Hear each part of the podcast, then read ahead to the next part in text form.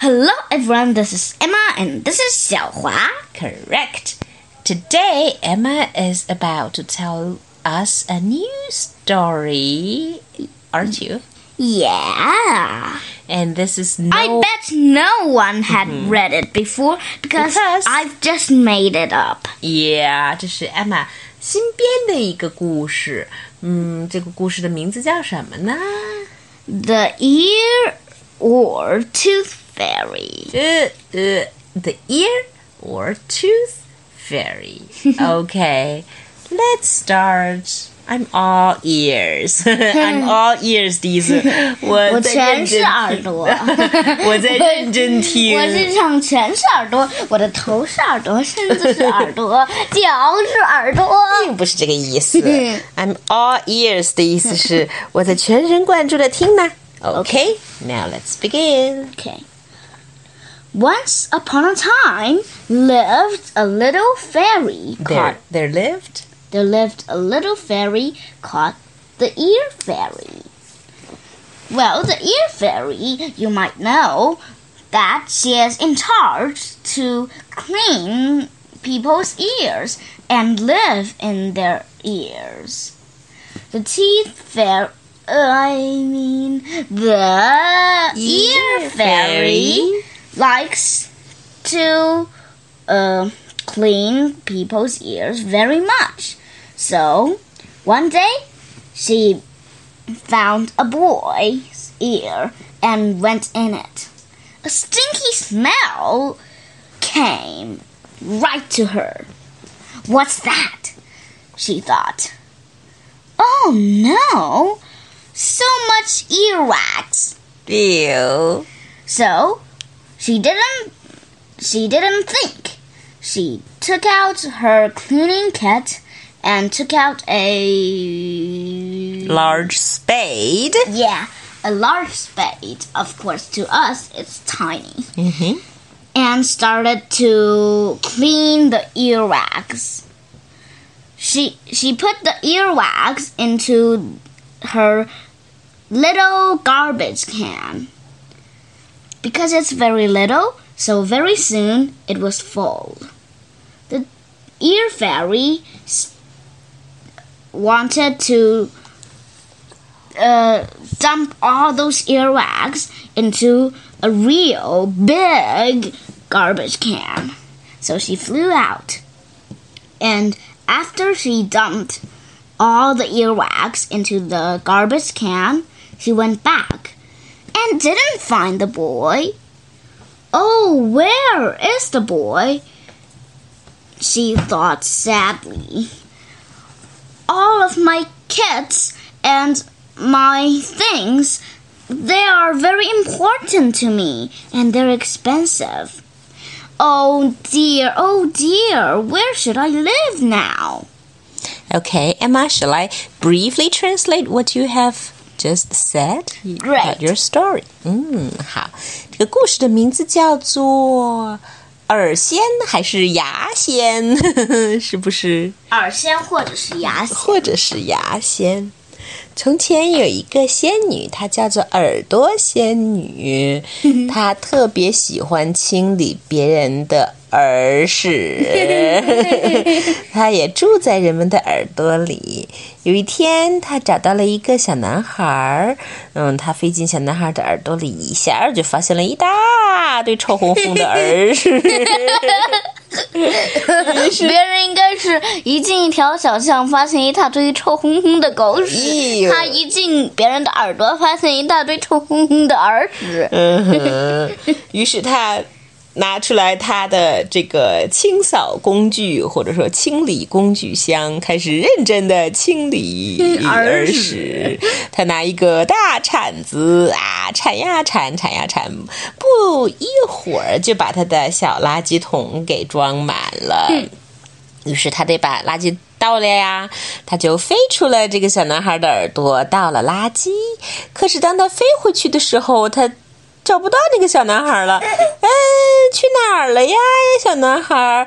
我的工具还都在你的耳朵里呢。我的工具可是很重要的，这下我可上哪儿住去呢？下面该艾玛啦。 Well, the ear fairy found a very, very, very big hole. And she flew in, decided to have a sleep. Mm-hmm. And the next morning, when she woke up, she touched something. A white, white thing and a hard, hard thing. She looked. It's a tooth. And then she looked around again. So many teeth. She thought, looks like I'm in someone's mouth. Well, I need a nice wash because I just cleaned so many earwax.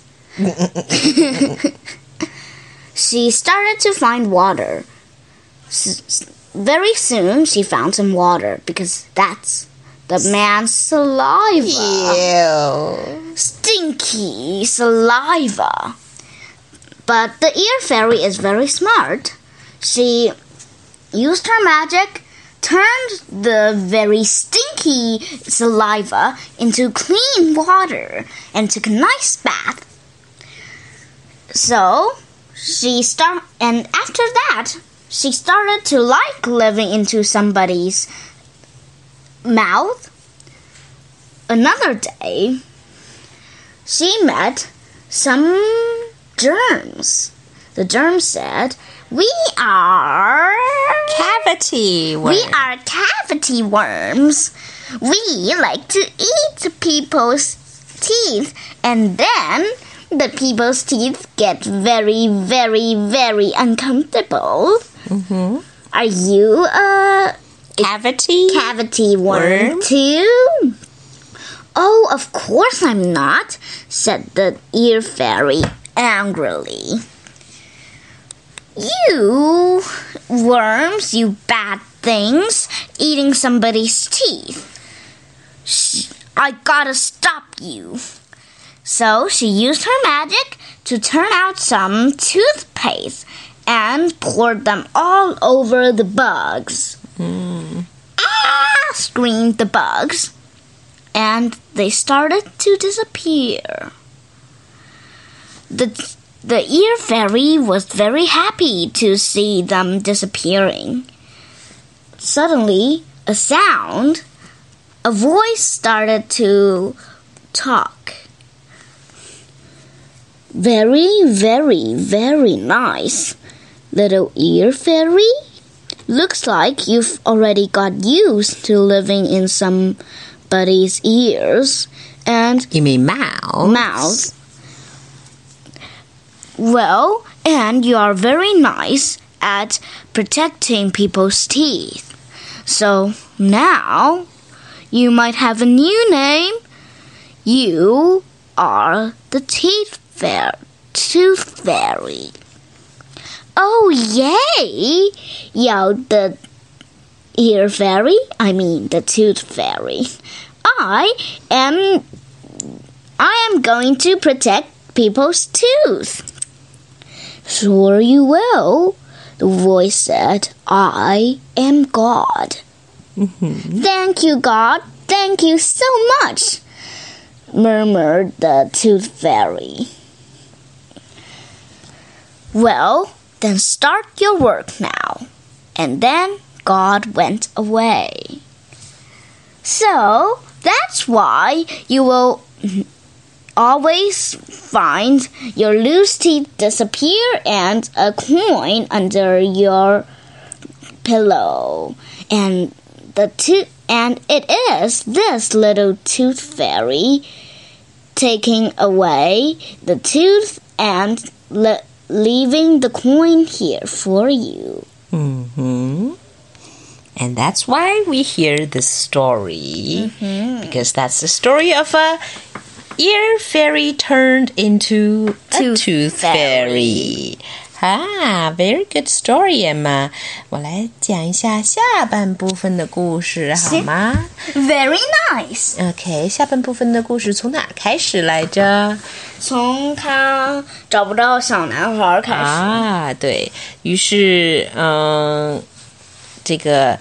Ear Fairy 耳仙，耳朵仙女找不到的她的小男孩了，找不到回去的路了，他怎么办呢？突然他发现了一个大的洞，他就想，嗯，我先进去住一会儿吧，住一夜再说。于是呢，他就是住到那个洞里面睡着了。第二天早上，他起来，嗯，发现有一些白白的、很硬的东西。嗯，而且呢，他觉得自己有点脏，嗯，因为刚清理完了呃耳屎嘛，他就想洗个澡。嗯，没走多久，他就找到了很多水，那就是口水。可是口水怎么洗澡啊？黏糊糊的。但是呢，仙女用魔法把它变成了干净的水，矿泉水。好吧，洗了个澡之后呢，他呀就开始住在这里了。他觉得住的还不错。可是有一天呢，嗯，他又发现了一些小虫子。这些虫子说：“我们是蛀牙虫，我们住在牙里面，专吃牙。”嗯，你是不是也是一只蚜虫啊？仙女说，生气的说：“我才不是呢！你们这些讨厌的蛀牙虫，你们把小朋友们的牙齿都给蛀坏了！我要消灭你们！我要代表月亮消灭你们！”我哪那么说了？我觉得好玩是吧？嗯，于是啊，他用魔法变出了很多很多的牙膏，全部把。这些蛀牙虫消灭掉了。嗯，正在这时，他听见了一个非常和善的声音，英明。嗯，说严厉。啊，行行行行行行，让我说。好吧。他说：“哦，尔仙呐，我发现你好像很擅长。”呃，清理牙齿嘛，嗯，保护牙齿，保护牙齿嘛。从现在起，你可以变成一个牙仙女，专门负责保护别人的牙齿，好不好啊？牙仙女很高兴，她接受了这个新的任务。嗯，他说：“好呀。”这时，这个声音说道：“我是上帝。”哈哈哈我这么可那奇怪的上帝吗？啊！说完，这个声音就消失了。于是从这天起，还炫耀一下自己是上帝。对呀，还要炫耀一下，这什么人呢？这什么上帝啊？地球还还还，地球是不是要灭绝了呀？有这么样的上上帝？乱给人派任务。从这一天起，这个牙仙女就承担起了保护人们牙齿的任务。这就是为什么，当你的牙齿掉了的时候，你总能在自己的枕头下发现一枚硬币。那是牙丢了。嗯哼，那是因为牙仙，这是牙仙放在那里的。他曾经是耳仙哟，记住，他曾经在为人挖耳屎哦。end。这是一个什么奇怪的故事啊？你知道我的灵感来源吗？是哪儿啊？因为今天我的牙有点疼，然后接着又看见了妈妈的耳朵。好吧。因为开始妈妈的耳朵都是藏在头发里的，然后呢，今天意外的我就看见她的耳朵。好吧。And so that's all for today. Goodbye to Fairy.